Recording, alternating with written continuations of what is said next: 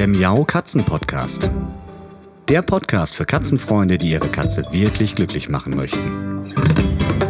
Erfahre, wie du das Lebensumfeld deiner Katze verbessern und damit auch Probleme vermeiden kannst.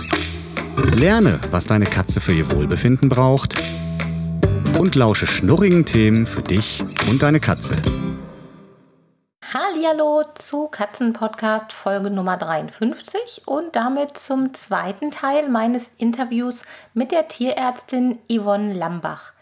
In dieser Folge geht es um die katzenfreundliche Tierarztpraxis. Also was gibt es für Neuerungen, für Trends, für Entwicklungen, die dem Wohle unserer Katze zugutekommen. Vor allem eben, wenn wir mit ihr zum Tierarzt müssen. Was gibt es Neues im Zusammenhang mit dem Umgang in der Tierarztpraxis mit den Katzen? Was werden dort für Vorkehrungen getroffen, beziehungsweise welche Vorkehrungen sollten dort am besten getroffen werden, um unseren Tierarztbesuch mit unseren Katzen für die Katze so stressfrei und so angenehm wie möglich zu machen. Ich würde jetzt gerne noch mal ein bisschen den Schwenk machen, etwas ausführlicher zur katzenfreundlichen Tierarztpraxis. Was gibt es da für Dinge, die uns da in Zukunft erwarten? Also wo wird sich ganz sicher irgendwas verändern oder irgendetwas in die richtige Richtung verändern für unsere Katzen und auch für uns Halter? Wo wird es angenehmer? Wo sind so die Grenzen, dass ich da nichts tun kann, wo sich da, dass ich da einfach nichts weiterentwickeln kann? Hm. Ja, also ich denke, es wird sich noch ganz, ganz viel entwickeln.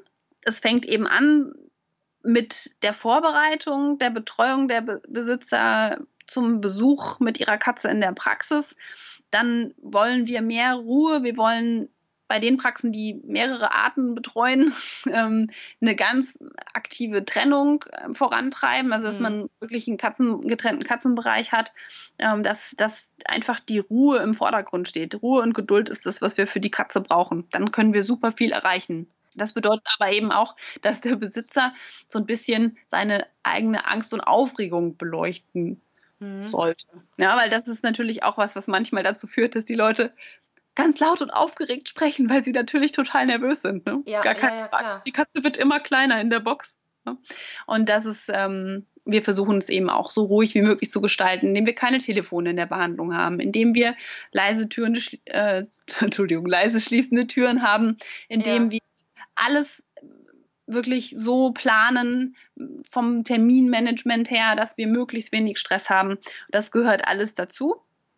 Und das ähm, erstreckt sich dann eben über die Behandlung selbst, eben solche Dinge wie Blutentnahme oder Ultraschalluntersuchung zum Beispiel, mhm. ähm, bis hin zu stationärer Unterbringung auch. Die Katzen, ähm, die Zertifizierung für, die, für den Goldstandard, die setzt voraus, dass wenn man Katzen stationär aufnimmt, dass die Boxen sehr groß sein müssen. Also die müssen eine mhm. Standardgröße haben ähm, und auch eine gewisse Ausgestaltung. Die müssen alle, natürlich alle eine Toilette haben. Bei uns bekommen die so kleine Türmchen, wo sie sich auch oben draufsetzen können, wenn sie wollen, sodass sie den Überblick haben.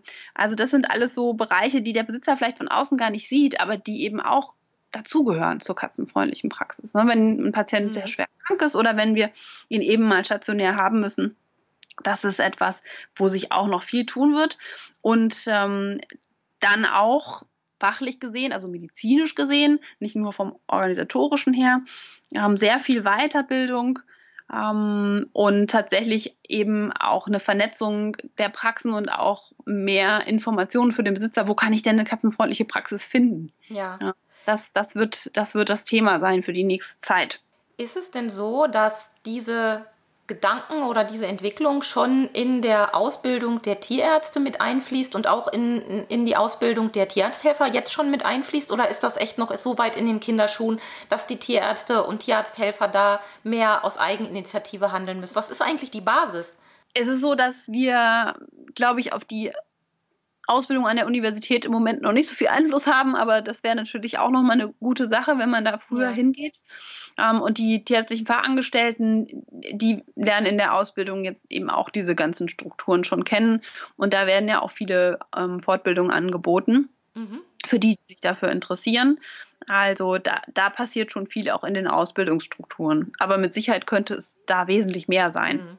Also da habt ihr immer noch viel zu tun. Ist denn das hm, ein, ein blödes Thema eigentlich, aber ist sowas wirtschaftlich? Kann sowas wirtschaftlich sein für eine Tierarztpraxis? Oder wird es für uns Halter einfach ein bisschen teurer, was ja legitim wäre. Wenn ich wüsste, meine Katzen bekommen eine ganz besondere Behandlung, dann bin ich sicherlich auch bereit, den einen oder anderen Euro mehr zu bezahlen. Wie ist da der aktuelle Stand der Dinge und wie gehen die äh, Praxen damit um oder können die da überhaupt besonders mit umgehen? Es gibt ja auch diese ähm, Tierarzttarife. Korrigier mich, wie es anders heißt. genau, das heißt äh, Gebührenordnung für Tierärzte. Genau. Wir wollen es auch für andere Berufsstände. Wir genau. wollen es richtig sagen. Genau, das ist äh, gesetzlich festgelegt. Ähm, abgekürzt heißt es GOT. Und ähm, da, das ist, da sind im Prinzip die ähm, Sätze für die Standardbehandlungen festgelegt. Es gibt natürlich einen gewissen Spielraum, der auch durch erhöhten Aufwand ähm, eben verändert werden kann. Also ein Faktor, wie man das vielleicht kennt von der Zahnarztrechnung oder mhm. ähnliches. Mhm. Ähm, da haben wir natürlich ein bisschen Spielraum, das zu gestalten, aber auf der anderen Seite sind wir natürlich in einer sehr starken Konkurrenzsituation. Mhm. Und ich denke, das, was entscheidend ist, ist, dass wir mit den ganzen Maßnahmen, die wir ergreifen, Qualität schaffen. Und natürlich ist diese Qualität, wenn wir da unter Umständen auch mehr Zeit für den einzelnen Patienten aufwenden, ja. ähm, natürlich auch etwas, was der Besitzer dann mehr zahlt. Auf der anderen Seite ähm, ist es gar nicht so viel mehr. Man muss natürlich die ganzen Prozesse so ein bisschen etablieren. Ja. ja? Und ähm, wir müssen natürlich auch unseren ähm, tierärztlich Fahrangestellten zum Beispiel diese Fortbildungen eben auch teilweise finanzieren, damit die sich dann da auch schlau machen können. Ne? Also ja. bei uns in der Praxis sind die natürlich alle super fit. Mhm. Ne? Aber ne, in anderen Bereichen ist es halt so. Aber prinzipiell denke ich, es ist wahrscheinlich ein bisschen teurer, aber im Schnitt, sage ich jetzt mal. Ähm, aber es ist natürlich auch so, dass die Leistung entsprechend mhm. ist. Ja. Die Qualität der Leistung sowohl fachlich eben als auch im Umgang mit dem Patienten ähm, ist mit Sicherheit da sehr, sehr verbessert. Also ich habe schon oft von einzelnen Katzenhaltern gehört, dass sie irgendwie Preise vergleichen für, was ich total verrückt finde, auf so eine Idee wäre ich nie gekommen. Aber das gibt es tatsächlich, dass Preise auch von Tierärzten verglichen werden. Und ich kann mir vorstellen, dass die katzenfreundliche Tierarztpraxis dann auch eher eine bestimmte Katzenhalterklientel anzieht, oder? Also, dass man sagt, okay, wir arbeiten zum Beispiel mit Pheromonen. Ich meine, wenn ihr da die Decken einsprüht und vielleicht auch noch die, die Zerstäuber in den Steckdosen überall angebracht habt, das sind ja durchaus laufende genau. Kosten, die, die einfach da sind. Die kann man nicht wegdiskutieren, auch wenn die jetzt nicht enorm sind. Aber das wird ja alles trotzdem da irgendwie mit reinfließen. Kannst du dir vorstellen, dass sich da auch so ein Trend entwickelt, der Katzenhalter, der ja die Luxusvariante des Tierarztes wählt und der Katzenhalter, der sagt, ach, ich möchte hier einfach alles so, wie es war, ist mir egal, auch wenn es da laut ist und die Türen knallen und die Körbchen auf dem Boden stehen. Meine Katze geht nur einmal im Jahr zum Tierarzt und der Rest ist mir egal.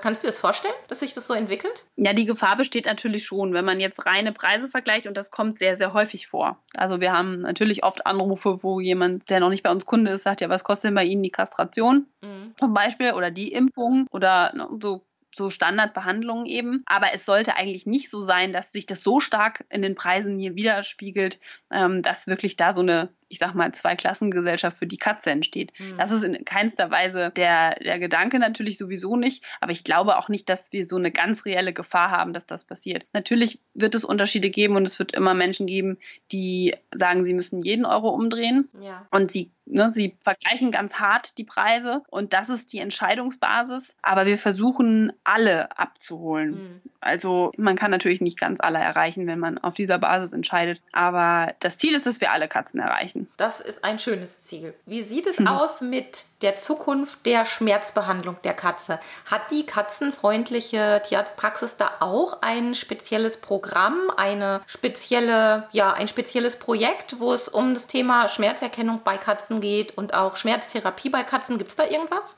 Also es gibt auf jeden Fall schon ähm, im Bereich Fortbildung Konzepte, die auch in der Praxis etabliert sind, wie Schmerz bei der Katze erkannt werden kann, sowohl für uns im Praxisalltag als auch für den Besitzer zu Hause, so dass man so ein Scoring machen kann, so nennt man das dann, dass man einfach an gewissen äh, Merkmalen dann am Ende einen Wert bekommt und darüber die, die Schmerzen eben objektivieren kann. Das heißt, dass man sie wirklich miteinander mhm. vergleichen kann. Zum Beispiel tageweise, ja, wenn man einen Schmerzpatienten hat und dass man dann einfach mal jeden Tag morgens und abends so eine so eine Messung sozusagen macht, dass man sich den Patienten anhand dieser Merkmale anschaut. Und das ist der eine Punkt. Und das andere ist, dass sich im Bereich der Schmerzmedizin schon für die Katze schon einiges tut. Aber da sind wir sehr, sehr limitiert aus zwei Gründen. Zum einen, weil ich leider befürchten muss, dass der Markt teilweise nicht groß genug ist, dass da von Seiten der Pharma ganz viel passiert. Das ist bedauerlich, aber vielleicht ändert sich das auch. Und zum anderen ist es so, dass die Katze ein ganz besonderer Schmerzpatient ist. Mhm. Wir haben ähm, das Problem, dass viele Medikamente, die jetzt zum Beispiel für den Hund eingesetzt werden, von der Katze nicht vertragen werden oder sogar auch nicht wirken, mhm. weil der Schmerz der Katze tatsächlich anders ist. Und da passiert aber gerade sehr, sehr viel. Also ich habe jetzt gerade dieses Jahr schon zwei oder drei große Fortbildungen ähm, entdeckt, wo tatsächlich das Schmerzthema ein großes Thema ist. Und wir werden nächstes Jahr wieder unseren Deutschlandkongress äh, durchführen von der ähm, Arbeitsgruppe äh, Katzenmedizin. Und da wird auch ein ganz großes Thema der Schmerz sein. Also da werden wir nochmal drauf fokussieren. Ist es denn so, dass die Katzen, die chronische Schmerzen haben, jetzt schon eine Chance haben, vernünftig behandelt werden zu können? Oder ist das mehr so russisch Roulette? Also ich weiß, dass das Thema wahnsinnig komplex ist. Ich habe es ja auch mit meinen Katzen jetzt äh, lange leider durchexerziert und überlegen müssen, hat mein Kater Schmerzen, hat er keine, wie gut geht es ihm, muss ich eingreifen? Wie, wie ist da der aktuelle Stand der Dinge? Hm. Das ist tatsächlich ähm, eine Baustelle in der Katzenmedizin. Der chronische Schmerz der Katze, wir sind sehr limitiert mit den Schmerzmitteln, die zugelassen sind mhm. ähm, zur Benutzung für die Dauertherapie. Und wie gesagt, das, der andere Aspekt ist der, dass die Katze tatsächlich vom Schmerz her ganz anders ist als die anderen Haustiere und daher viele der Medikamente nicht wirken, die wir so routinemäßig ähm, einsetzen können. Und wir sind eben auch sehr stark limitiert dadurch, dass wir im humanmedizinische Präparate eigentlich per se gar nicht einsetzen dürfen, selbst wenn sie wirken. Nicht mehr, ne? Da hat sich irgendwas geändert, oder? Genau. Genau, das ist sehr, sehr schwer für uns geworden jetzt durch diese Veränderung. Wir müssen das schon inzwischen wahnsinnig stark dokumentieren und in vielen Fällen dürfen wir es nicht. Auf der anderen Seite sind wir natürlich unserem Ethos verpflichtet, der sagt, wir müssen die Tiere vor Schmerzen und Leiden bewahren. Und das ist ein ganz, eine ganz schwierige Situation für uns. Das sehe ich auch immer wieder im Alltag.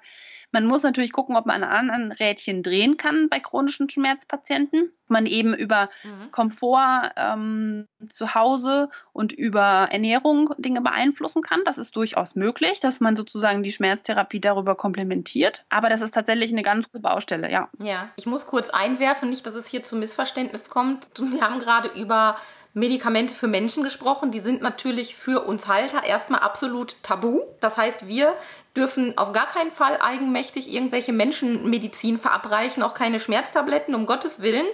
Das darf, wenn überhaupt, nur der Tierarzt im Einzelfall entscheiden. Und da ist es jetzt gerade sehr eingeschränkt, wie du beschrieben hast. Nur noch mal so, damit wir da auf der sicheren Seite sind. Das ist ein sehr guter Einwurf. Danke, Sabine. Du hast gerade gesagt, dass leider offensichtlich die Pharmaindustrie nicht so ganz den wirtschaftlichen Wert hinter den Katzenmedikamenten sieht. Wie kann das sein? Wenn ich mir die Zahlen angucke der Katzen in Deutschland, die sind deutlich höher als die der Hunde. Woran liegt das? Hast du da eine Idee? Ja, das ist jetzt ja, eine Mutmaßung, ähm, weil wir einfach auf dem Schmerzmittelmarkt nicht so viel Bewegung sehen. Es kann natürlich auch sein, dass es äh, einige Studien gibt, die wir noch nicht sehen, ja, die unter Umständen einfach keine positiven Ergebnisse mhm. hervorgebracht haben. Und das Problem ist ja immer, dass Studien mit negativen Ergebnissen nicht veröffentlicht werden. Ähm, das kann natürlich auch eine Rolle spielen. Ach so, okay. Aber ich glaube schon auch, dass der Markt trotzdem im, ich sage jetzt mal im Vergleich zu dem Nutztiermarkt, wo wir einfach einen riesen Absatz haben, tatsächlich noch nicht so attraktiv ist. Und wahrscheinlich wird sich da auch viel bewegen. Es gibt natürlich viele Firmen,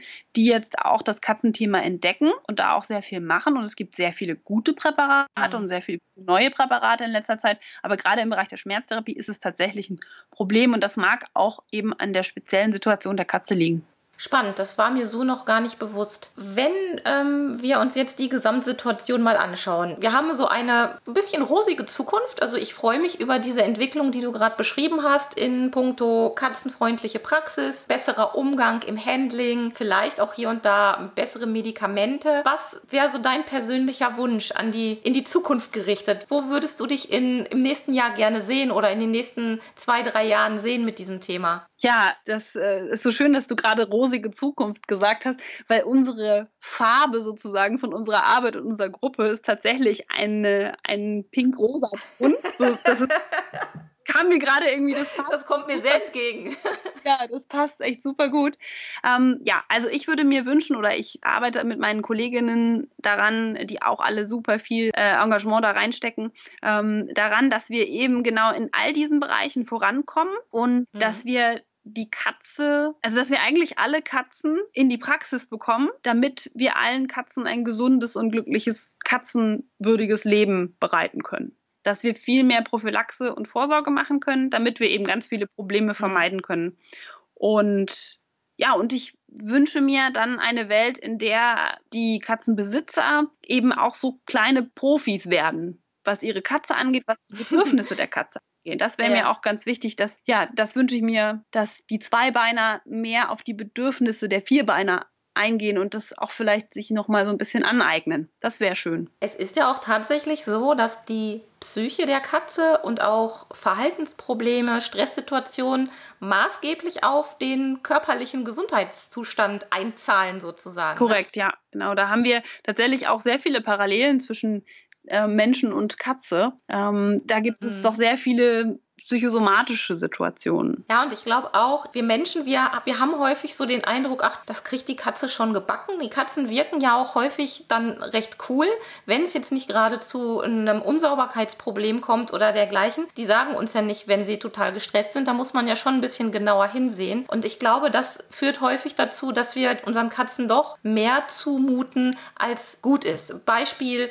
zusätzliche Haustiere, die einfach noch mit aufgenommen werden, was ja prinzipiell immer eine schöne Sache ist, ob das jetzt die Zweit-, Dritt-, Viertkatze ist oder der zusätzliche Hund oder was auch immer man da machen kann. Ich glaube, da gilt es auch für uns Halter noch mal ein bisschen feinfühliger zu sein oder zu werden, damit wir verstehen, der Stress, den wir unserer Katze zumuten, der kann eben auch mal sich in einer Krankheit äußern. Und das finde ich immer besonders traurig, weil es ja vermeidbar wäre irgendwie. Auch wenn man sicherlich nicht tausendprozentig was machen kann, aber ein Stück weit hat man es ja doch als Platzhalter in der Hand. Genau, ja, das ist richtig. Da entstehen viele Situationen aus ganz guten Motiven, äh, Absichten, ähm, in denen dann Katzen plötzlich in Situationen sind, wo sie sich einer Konkurrenz gegenüber sehen und äh, dass sie so unter Druck setzt, ja. dass sie dann tatsächlich eigentlich den ihren ganzen Alltag im Stress verbringen. Und ähm, ja, da, da ist es wirklich dann, da ist dann auch der Halter gefragt, unter Umständen sich einen Rat einzuholen. Ich hatte jetzt gerade neulich auch wieder eine Situation, wo zwei Katzen im Haushalt sind, die schon sowieso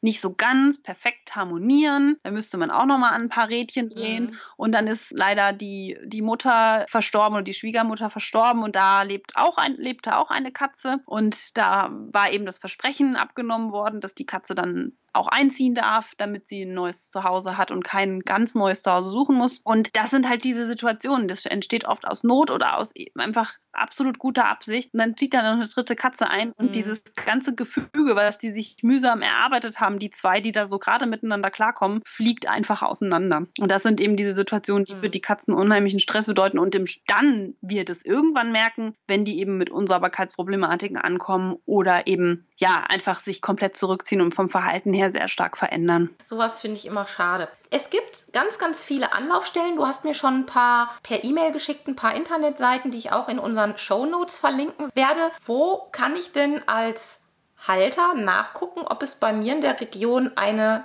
katzenfreundliche Tierarztpraxis gibt. Gibt es sowas zum Nachgucken, so ein Praxisfinder oder sowas? Mhm. Das ist genau ein Thema, an dem wir gerade arbeiten, dass wir das auf einer deutschsprachigen Seite etablieren können und mit entsprechenden Kriterien, die tatsächlich sicherstellen, dass diese Praxen, die da registriert sind, auch eben unsere harten Bedingungen erfüllen. Ähm, und aktuell gibt es das aber ja. noch nur auf der internationalen Ebene. Da sind dann auch deutsche Praxen verlinkt, die eben diese Zertifizierung haben. Ah, okay. Aber das ist eben ne, nur diese, diese Untergruppe derer, die über das internationale System zertifiziert sind. Aber trotzdem lohnt es sich da einmal reinzuschauen. Okay. Das ist die Seite von der International Society of Feline Medicine. Das ist die icatcare.org. Das habe ich dir auch schon geschickt. Das müsste dann dort auch auftauchen. Prima. Das werde ich verlinken und auch nochmal ähm, einen kleinen entsprechenden Texthinweis da dran kleben, damit man sofort weiß, wo man da gucken kann. Ja, super. Hast du noch wichtige Worte für unsere Zuhörer? Möchtest du noch etwas loswerden? Hm also. Ein großes Seufzen. Ja, genau.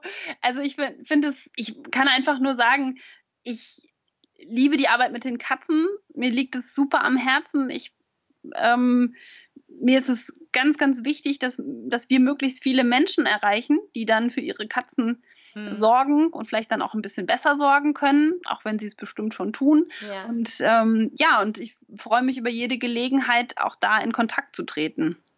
Ja, schön. Das heißt also, wenn äh, irgendwelche Tierärzte jetzt zum Beispiel zuhören und sich denken, ach, das wäre vielleicht dann doch mal was für uns, da noch ein bisschen mehr Gas zu geben, dann können die sich auch gerne bei dir melden. Auf jeden Fall gerne, klar. Wir hatten ja schon eine Wunschliste von einer Hörerin bekommen, von Christiane. Da ging es um eine Wunschliste an die Tierärzte bzw. an die Tierarztpraxis, was sie sich so von Herzen wünschen würde, wie das optimal und in einer idealen Welt ablaufen würde. Und zum Abschluss dieser Folge drehen wir jetzt den Spieß nochmal um, denn Yvonne, du hast dich unter deinen Tierarztkolleginnen und Kollegen ein wenig umgehört, was die Tierärzte sich von uns Katzenhaltern so wünschen. Da bin ich jetzt echt ganz gespannt. Erzähl mal. Ja, das war eine ganz spannende Frage. Da sind einige Wünsche zusammengekommen und die gebe ich jetzt mal so weiter. Natürlich überschneidet sich das immer mal wieder ein bisschen, aber es ist schon eine ganz schön lange Liste geworden. Oh, ich bin also, echt gespannt. Ja, genau. Also die Kollegin, die eine Kollegin sagt, sie wünscht sich, dass das Verständnis für das Wesen der Katze größer ist und dass sich hm. die Menschen, die Zweibeiner, eben auch intensiver mit dem Thema beschäftigen. Das heißt, ähm, ich sage immer, dass man selbst auch ein kleiner Profi werden äh, kann mit der Zeit als mhm. Katzenhalter und dass man sich eben auch vorher schon informieren sollte, ja. bevor man sich die Katze anschafft. Genau. Dann eine andere Kollegin sagt, ja, sie wünscht sich total, dass die Katzen mindestens ein bis zweimal jährlich in der Praxis vorgestellt werden, auch wenn es gerade nichts Dramatisches gibt, wenn ah. die Katze auch gar nicht die Standardimpfung braucht, sondern dass man eben einfach gerade mit zunehmendem Alter guckt, ähm, ist da alles in Ordnung, Blutdruck misst und einfach die Katze anschaut und ein äh, Gespräch sucht, um ja. einfach zu schauen, was, was kann man da noch tun. Genau. Dann das Thema haben wir schon angesprochen, dass der Transport, das Einsteigen in die Box und das ähm, Fahren zum Tierarzt geübt werden kann und sollte. Das ist so nochmal ein ganz wichtiges Anliegen, dass die Kolleginnen haben. Wovon alle Beteiligten äh, profitieren würden, kann man nur noch mal betonen. Definitiv, weil es vor allem für die Katze weniger Stress ist. Ja. Und das bedeutet für alle anderen weniger Stress, genau.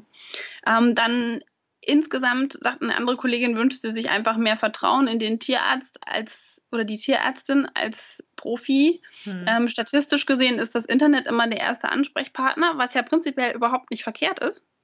Hm. Wichtig ist aber, dass man eben die Quellen nochmal kritisch hinterfragt und bewertet. Ja. Und ähm, dass man gerne, wenn man jetzt was gelesen hat und man ist unsicher, den Tierarzt einfach einmal anruft ja, und mhm. auch ins Boot nimmt sozusagen. Genau. Und ähm, dann ja generell einfach Hilfe anfordern und gerade bei der Katze, da ist es ja speziell wirklich eher einmal früher zum Tierarzt oder mit dem Tierarzt Kontakt aufnehmen als später, denn Katzen, das wissen wir, zeigen wesentlich später Symptome in vielerlei Hinsicht, Schmerzen, mhm schlechtes Allgemeinbefinden mit ähm, vielen zugrunde liegenden hormonellen Problemen und zum Beispiel bei der chronischen Niereninsuffizienz im Alter. Das sind alles so Situationen, wo man ruhig einmal, wenn man merkt, hm, frisst nicht so gut, hm, mhm. spuckt mal öfter, hm, ja. hat abgenommen, wirklich einmal zum Tierarzt gehen und das durchsprechen und anschauen lassen, denn dann kann man viel, viel an äh, Lebensqualität für die Katze sichern. Ja. Genau. Ja, und dann eben auch nochmal so die Informationen nicht nur von Dr. Google zu prüfen, ähm, sondern eben auch die, die man mal vom Züchter oder der freundlichen Angestellten oder dem Angestellten im Futtermittelhandel bekommt, dass man das wirklich einfach nochmal äh, einmal in Frage stellt. Ja. Das heißt nicht, dass, es, dass das per se schlecht ist, das ist überhaupt nicht so, aber dass man immer so ein bisschen guckt, okay, mit welchem Hintergrund treten die Menschen an mich und beantworten meine Fragen. Mhm. Und ich glaube, dass das ist, das ist was, was uns wirklich am Herzen liegt, gerade in, insbesondere im Hinblick auf ähm, die Ernährung der Katze. Mhm. Genau.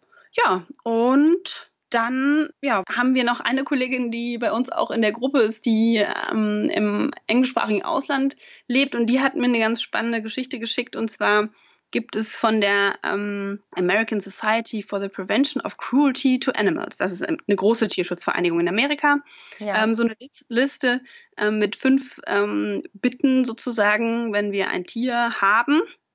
Und das fand ich nochmal ganz schön, sich das einfach so klar zu machen. Die ersten zwei Punkte sind eigentlich völlig selbstverständlich, aber trotzdem ist es nochmal wichtig. Ähm, und dann kommen noch drei Punkte, die im Alltag und im tierärztlichen Alltag auch nochmal ganz, ganz wichtig sind. Das erste ist natürlich Schützen vor Hunger und Durst. Gar keine mhm. Frage. Das ist ja etwas, das äh, ist für uns selbstverständlich. Aber eben auch vor Beschwerden, vor Ängsten ähm, zu schützen und Rückzugsmöglichkeiten zu bieten. Und das ist etwas, das im Alltag doch immer wieder ganz wichtig ist, dass die Katze eben nicht nur in den Alltag passen muss, sondern der Alltag auch für die Katze passen muss. Mhm. Ähm, schützen vor Schmerzverletzungen und Krankheit, da kommen wir natürlich auch immer wieder ins Spiel, sei es mit Vorsorge oder in akuten Situationen. Und da hast du dich ja auch schon mit beschäftigt, eben Schutz vor ähm, Vergiftung durch Pflanzenkontakt und Balkonsicherung und all solche Sachen. Das ist, sollte eben selbstverständlich sein. Ja. Und genau, und dann zu ermöglichen, das natürliche Verhalten zu zeigen. Ganz wichtiger Punkt.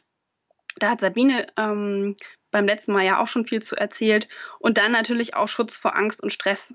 Und das ist ähm, etwas, was natürlich dann beim Tierarztbesuch wieder mit einem regelmäßigen Transporttraining vermindert werden kann. Ja. Und das war meine Liste. Wahnsinn, ja, da sind wirklich viele Punkte drin, die ja zum Teil wirklich sehr, sehr naheliegend sind. Eigentlich äh, sage ich auch immer gerne, mit dem gesunden Menschenverstand äh, kann man viele Sachen sich selbst herleiten, aber trotzdem ist man manchmal doch im Alltag ein bisschen ja verwirrt oder steht da auf dem Schlauch und von daher finde ich so eine Anregung und so eine Liste sehr, sehr, sehr wertvoll und sehr, sehr gut. Ich werde die auch noch mal ein bisschen aufarbeiten und in schriftlicher Form zur Verfügung stellen, weil ich denke, genau dieser Bereich ist extrem wichtig und für unsere Katzen extrem wertvoll. Vielen lieben Dank, dass du da noch mal so in die Recherche gegangen bist für den Podcast. Das freut mich wirklich ganz doll. Ja, ich danke dir ganz herzlich. Ja, dann haben wir wirklich für diese Folge einen ganz besonders wertvollen und wunderbaren Abschluss gefunden. Ich hoffe, unsere Hörer nehmen sich diese Wunschliste der Tierärzte, äh, nehmen sich diese Liste zu Herzen. Und ähm, ja, ich danke dir für deine Zeit und hoffe, dass wir uns ganz bald mal wieder hören. Das hoffe ich auch. Vielen Dank, Sabine. Bis dann, Yvonne. Tschüss. Tschüss. So, das war der zweite Teil meines Interviews mit der Tierärztin Yvonne Lambach. Ich hoffe, ihr hattet genauso viel Spaß wie ich, denn ich finde, wir konnten wirklich ganz viel Neues lernen und erfahren und haben vor allem auch ein bisschen Aussicht auf eine rosige Katzenzukunft bekommen, was ja sehr, sehr positiv ist. Ich würde mich freuen, wenn ihr die Folge ganz arg weiterempfehlt über alle Kanäle, die ihr so kennt, sei es über Facebook, über WhatsApp. Man kann ja Links auch per WhatsApp verschicken oder per E-Mail an Freunde und Bekannte, die auch Katzenliebhaber sind, so wie ihr. Denn diese Informationen sind wirklich ganz, ganz wichtig und sollten die Welt erobern. In der nächsten Woche geht es weiter und bis dahin wünsche ich euch wie immer eine schöne Zeit und macht's euch schön mit eurem Süßen. Bis dann. Tschüss. Das war eine Folge des Miau Katzen Podcasts von Sabine Rutenfranz.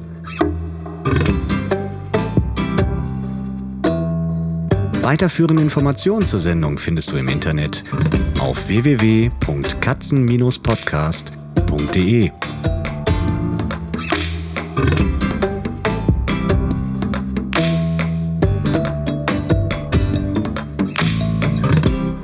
Und jetzt aus die Maus.